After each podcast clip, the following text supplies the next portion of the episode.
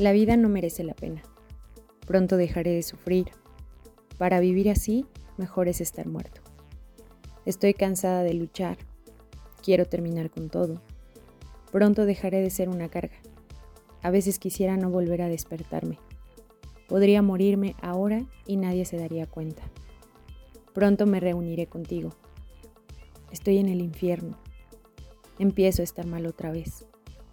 Oigo voces que me dicen hazlo. Ya no puedo con los demonios que existen en mi cabeza.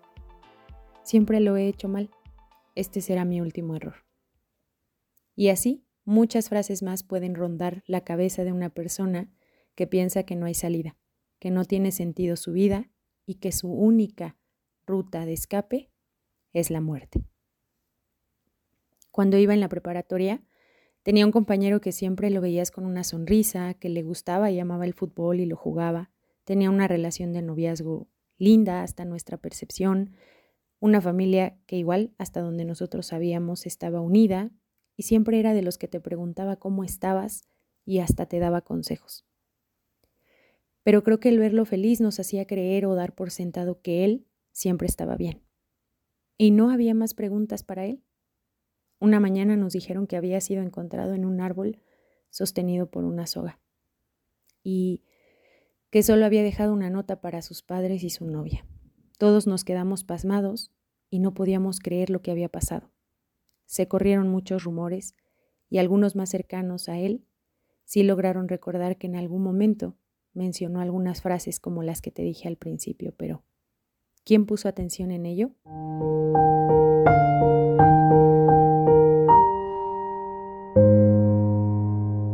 Bienvenida y bienvenido al día 84 de Haz que suceda el podcast.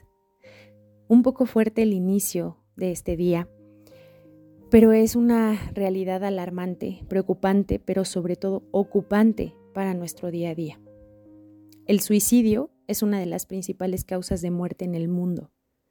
Estadísticas recientes de la OMS mencionan que cerca de 800.000 personas se suicidan anualmente en el mundo. El INEGI en México, en el año 2022, arrojó el dato que México ocupa el cuarto lugar como principal causa de muerte en la población, de 15 a 29 años. Los hombres con 2.542 muertes y mujeres con 765. Aquí no me olvido de puntualizar lo que siempre he dicho desde que nació el blog de Ro y haz que suceda. Todas y todos somos importantes y creo que muchas veces no hemos dado la mirada suficiente al trabajo emocional de los hombres. Por eso estos datos y estos números que alarman y entristecen. Mañana, 10 de septiembre, se conmemora el Día Mundial de la Prevención del Suicidio. Incluso en la página prevenciondelsuicidio.com.mx encontré que mencionan que septiembre es el mes amarillo, porque hacen alusiva a una campaña de la OMS que está asociada justo al mes, la semana y el Día Mundial de la Prevención del Suicidio. Este color fue seleccionado porque en 1994 se fundó un programa Yellow Ribbon, que significa cinta amarilla por los padres y amigos del adolescente Mike M., quien se quitó la vida debido a la falta de comunicación y conocimiento para tratar sus problemas. El día que Mike se suicidó, se suicidó, perdón, sus padres llegaron a su casa y se encontraron con un carro amarillo, el cual pertenecía a su hijo. Desde ese momento, el color permaneció como símbolo del programa para ayudar a jóvenes en crisis. Y entonces, después de esta parte un poco informativa, porque considero que es valioso y muy importante empezar a enfatizar este día y justamente esta campaña que creo que está un poquito apagada o no se le da tanta visibilidad, eh, porque realmente vamos a la alza en esta situación. Debemos partir del por qué a veces creemos que no hay salida o que la única salida es desaparecer. Lo más probable es que las personas que sufren de baja autoestima, de violencia, consumo de sustancias, de alcohol, alguna depresión severa y muchas veces eh, estos, eh, estos em, factores provocan los suicidios de manera impulsiva en momentos de crisis por algún problema de dinero, de pareja, de ruptura, de pérdida grande de un ser querido, un trabajo, enfermedades crónicas y que desafortunadamente no pueden gestionar o regular sus emociones o piensan que están solos, que no saben o no son conscientes que pueden crear y reforzar redes de apoyo, personas que sufren incluso también de discriminación de cualquier tipo. Todos esos factores se, envuelven o envuelven a la persona para que no pueda ver más allá de sus posibilidades.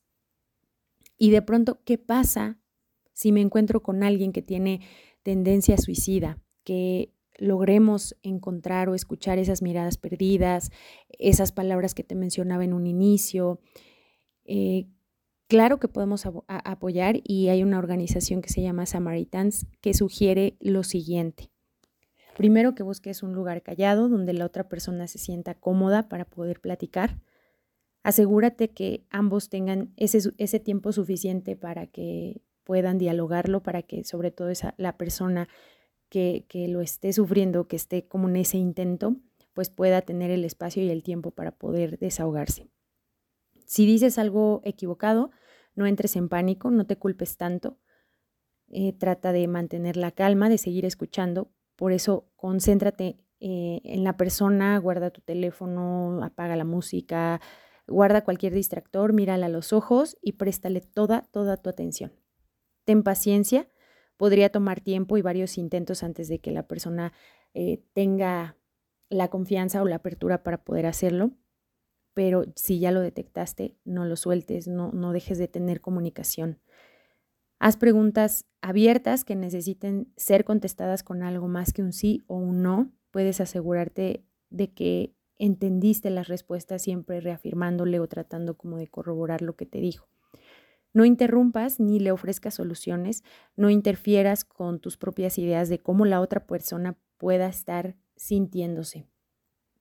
Asegúrate de recomendarle a una persona una organización en donde pueda encontrar asistencia profesional.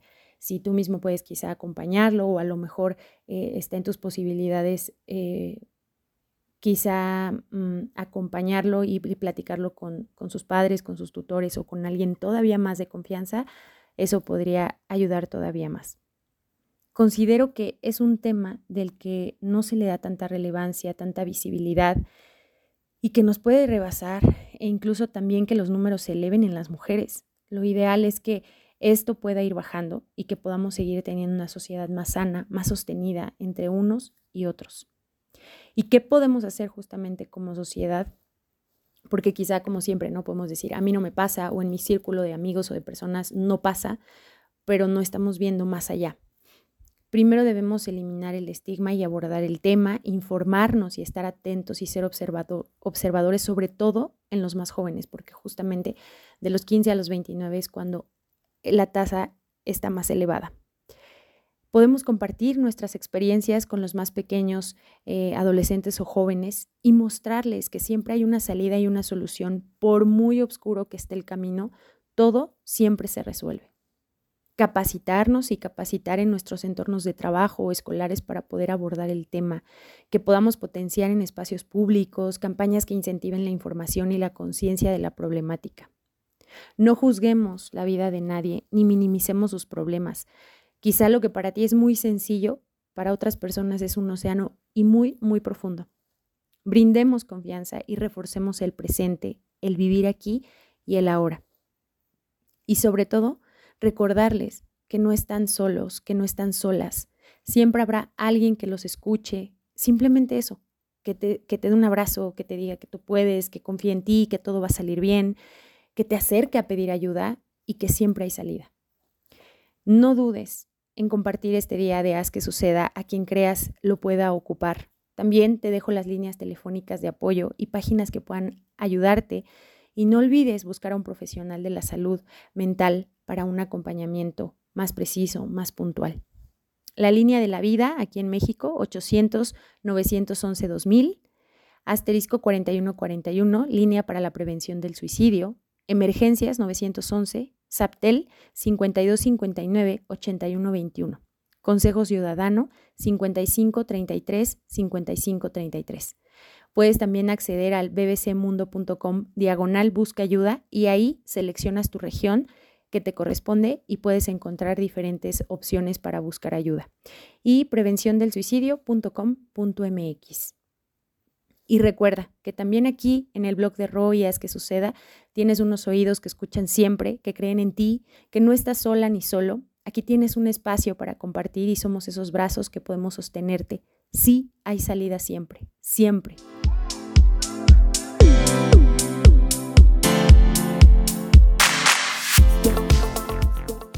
Así que ve y haz que suceda la posibilidad de la salida a cualquier problema o situación difícil en la que te encuentres.